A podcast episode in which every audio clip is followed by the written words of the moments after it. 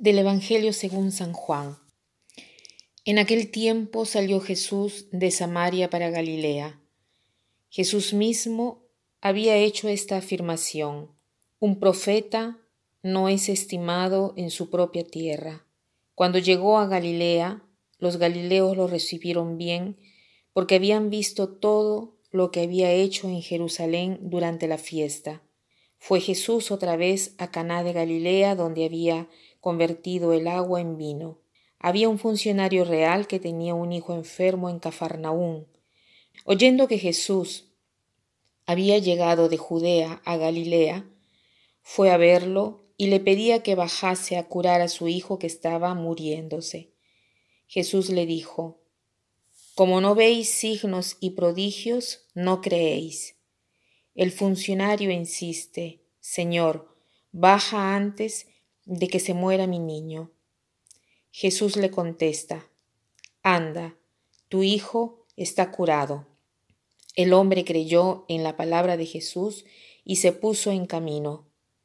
Iba ya bajando cuando sus criados vinieron a su encuentro diciéndole que su hijo estaba curado.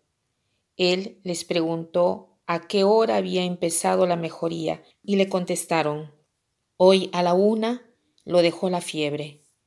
El padre cayó en la cuenta que era la hora cuando Jesús le había dicho, tu hijo está curado, y creyó él con toda su familia. Este pasaje es muy actual porque se habla de fiebre, se habla de enfermedad, y quién no está aterrorizado en estos días por el coronavirus. Estamos todos un poco subyugados por este miedo de, de este virus, de esta enfermedad. En este pasaje vemos la fe de este funcionario. Jesús había dicho a este funcionario que le pedía de sanar a su hijo una frase un poco provocante, porque dice, si ustedes no ven signos ni prodigios, ustedes no creen. El funcionario del rey, además, era pagano. No se da ni siquiera por aludido con esta expresión de Jesús, y ni siquiera se ofende. En cambio, insiste y le dice, Señor, baja antes que mi hijo muera. Está seguro que Jesús eh, le puede hacer este milagro. Y Jesús le dice, anda que tu hijo vive. Aquel hombre creyó en la palabra de Jesús, esta fe grande que tenía él, ¿no? ¿Y saben cómo nos damos cuenta de esta fe grande? En la parte final del relato dice, Jesús le responde, Tu hijo vive.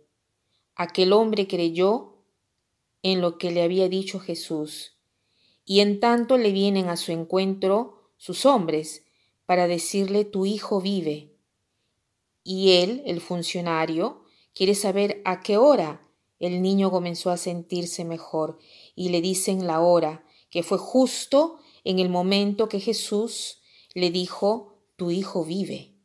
Ve esta coincidencia como un signo del milagro que Dios había cumplido. ¿Y cuántas veces em, suceden nos suceden tantas cosas bellas en nuestra vida, pero nosotros tratamos mm, con mucha ligereza todo. Decimos que no es Dios, decimos que todo es solamente una coincidencia. Vemos todo como coincidencia y no aceptamos el hecho que viene de Dios, olvidando que Dios se sirve de esto o de lo otro para obrar, para hacer de la mejor manera posible nuestra vida. Y yo decía, em, vemos la, la fe grande de este funcionario porque al final del Evangelio dice, el Padre reconoce la hora que Jesús le había dicho, tu hijo vive, y creyeron él con toda su familia. ¿Cómo hizo para creer él con toda su familia? Por la gran fe. Nosotros tenemos que ser como este funcionario, contagiosos en la fe, Hoy se habla tanto de contagio, el contagio del virus, que es terrible. ¿Y qué cosa eh, nos sirve para a nosotros? ¿Qué cosa nos sirve para este contagio? ¿Cómo hace uno para contagiar a las personas? Con su persona, con la persona, con la presencia, con el contacto. El contagio viene por el contacto. No es que uno eh, tiene que decir, ahora yo quiero contagiar a, a alguien eh, la fe. Quiero que todos tengan la fe. En primer lugar, tengo que tenerla yo, la fe. Porque si no la tengo, si no tengo la fe, no puedo contagiar a nadie. Si yo no tengo el virus del coronavirus, no puedo transmitir el virus. Así como uno no puede transmitir el virus porque es negativo, así si no tengo una fe fuerte, no la puedo transmitir. Miren qué cosa maravillosa. Mientras el virus físico es contagioso con el contacto verdadero de hombre a hombre, desde el punto de vista de la fe, la fe es contagiosa no solo por el contagio físico, sino también por el contagio virtual. O sea, los buenos ejemplos, cosa que leemos en los libros de, de, buenas personas que nos han precedido, son contagiosos, al mismo modo como si nosotros encontrásemos de frente eh, a la persona con una fe grande, que ha hecho grandes cosas justo por su gran fe. Entonces, piensen en la potencia del contagio espiritual. El contagio espiritual va más allá del contagio físico. El contagio espiritual es potentísimo. Entonces, preguntémonos a nosotros mismos, ¿yo soy contagioso espiritualmente?